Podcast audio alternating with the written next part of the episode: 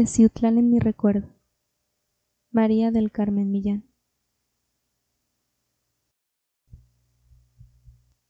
Un sentimiento muy vago, muy semejante al temor y a la esperanza que corresponde a la realidad de un recuerdo, me hace levantar poco a poco la cortina de nieblas en que se cubre a menudo un pueblo pequeño que blanquea apenas entre el verdor desbordante de la sierra. Compensando largamente a los días tristes y lluviosos, que no dejan de tener su encanto melancólico, están los otros, luminosos, tranquilos, transparentes, con un cielo azul sin nubes y un horizonte pleno de maravillas que no es alegre? Quizá. Alegría tumultuosa, de desbordamientos, acalorada como si proviniera de un excitante innecesario? Seguramente no. Aquí hay una tranquilidad alegre, reflejada en la mirada de los hombres, en su afabilidad, en su cortesía.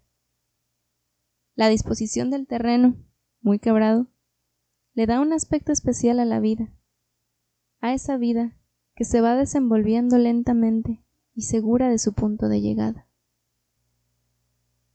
Las horas se descuelgan densas de las torres de la catedral, y a fuerza de entrar en cada casa y de rodar sin prisa por las calles, se hacen largas, largas hasta perderse en las veredas estrechas o en las encrucijadas sin letrero.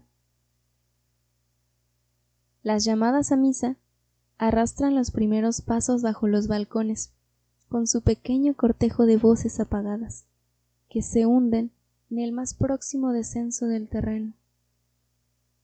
Los ruidos comienzan a sacudir sus cabezas adormiladas, para correr después, subiendo y bajando por las calles y saltando de una casa a otra.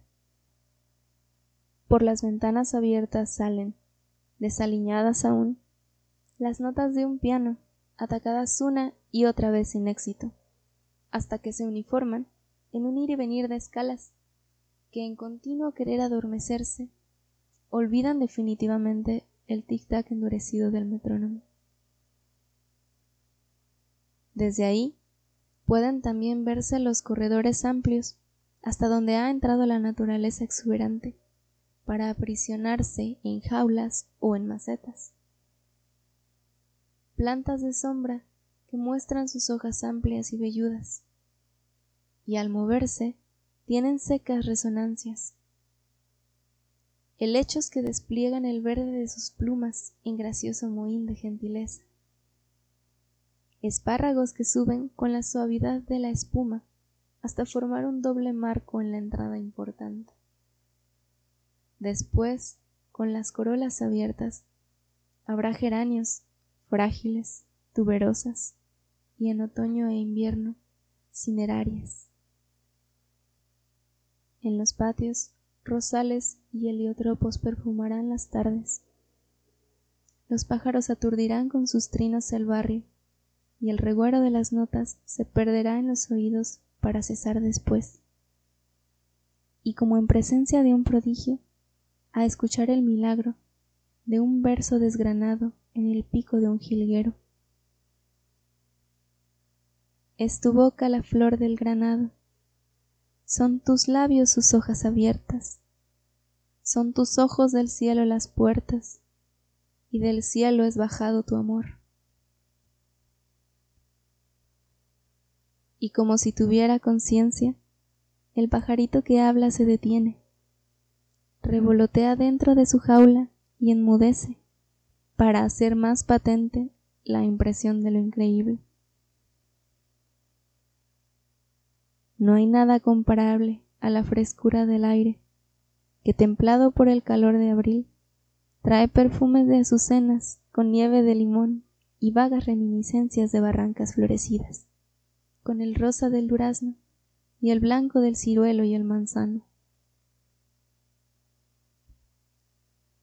Parece que la naturaleza hubiera preparado un rincón entre flores, agua y montañas, para guardar tradiciones muy hondas y muy limpias. Fervor de siglos arraigó en la sencillez un poco altiva de nuestros antepasados y lucha con todas sus fuerzas por conservarse intacto. Ahí están la amplitud del cielo y la altura de las montañas para recordar siempre lo infinito. Las frases silvanadas, en una cadencia de finales graves, preguntan y contestan de cosas precisas. La amabilidad y el cariño se demuestran en atenciones y cuidados. Así irradia de todas las cosas un sentimiento de simpatía, de espera y de recuerdos. Como que todo se hubiera vuelto cuna o aire tibio, como que todo fuera nuestro y estuviera siempre esperando el regreso. Ahí todavía el paseo de los pinos. Ahí donde siempre la magnolia aquella a la que soñábamos subir para cortar la flor más alta. En el mismo sitio aún, los abetos enormes que miramos de cerca, asomados al campanario del santuario del Carmen. Y todavía, como antes, cepillando la niebla con sus ramillas nudosas que cabecean, soñolientas cuando se va a cambiar el tiempo.